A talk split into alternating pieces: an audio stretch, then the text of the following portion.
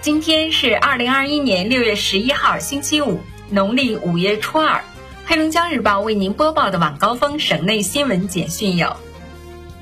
十号，随着一声鸣笛，首趟检测列车从牡丹江站开出，一路向北驶向佳木斯，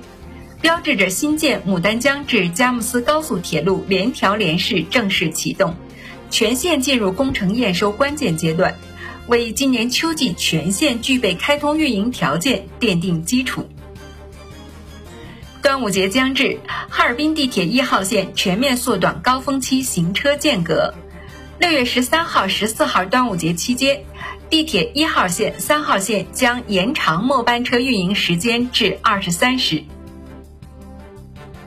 黑龙江省森林植物园将于端午节当天午时开园。游人扫码预约，免费领票入园。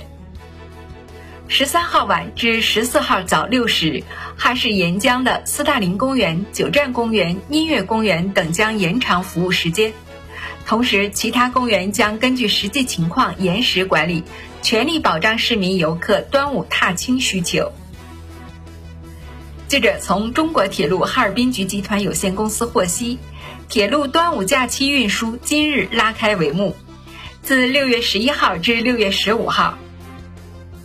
铁路部门实行高峰期运行图，增开北京、丹东、通辽以及齐齐哈尔、牡丹江、佳木斯等方向旅客列车三十一对，努力满足旅客节日出行需求。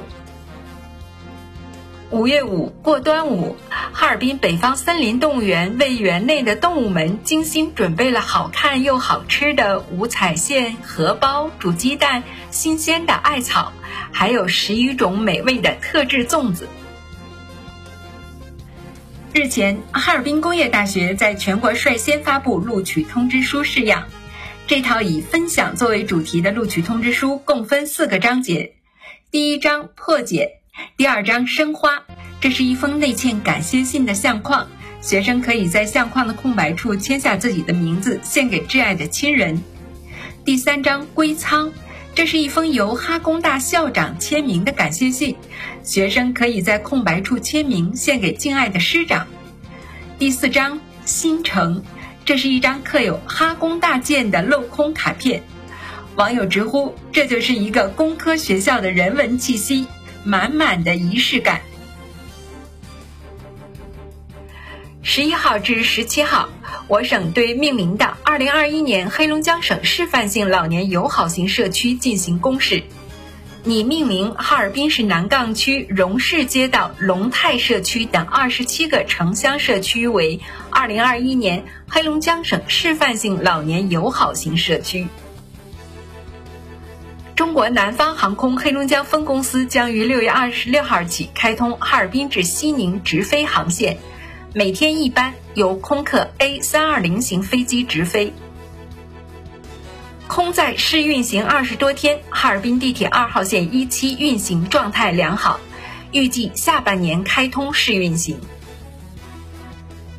哈尔滨体育学院体育艺术学院创编的冰露音乐舞蹈史剧。《弘毅东方》于昨天在该学院滑冰馆展演，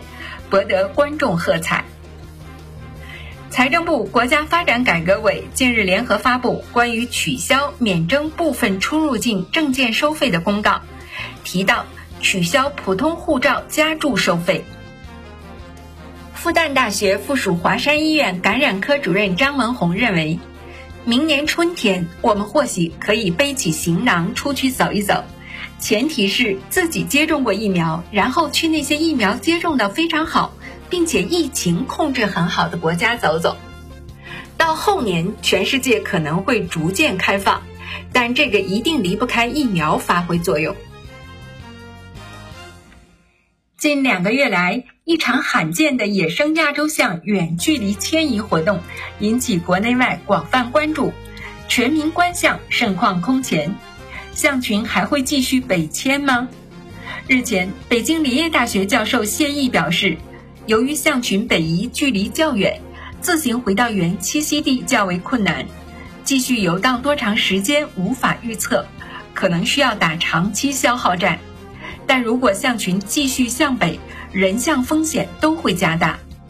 谢毅说，为避免家族小种群灭亡，国际社会通常采取圈围、活捕转移等人为控制措施，送其返回栖息地，与其他种群重新建立联系，加强基因交流，优化种群结构，提升物种遗传多样性。第二十七届上海电视节昨晚落下帷幕，白玉兰奖揭晓。备受瞩目的最佳中国电视剧奖由对口扶贫题材电视剧《山海情》摘得。于和伟、童瑶凭借在《觉醒年代》《三十而已》中的优异表现，分获最佳男女主角奖。黑龙江日报为您播报的晚高峰省内新闻简讯就是这些，更多新闻内容请关注龙头新闻客户端收听收看。我是郝金杰，感谢您的收听。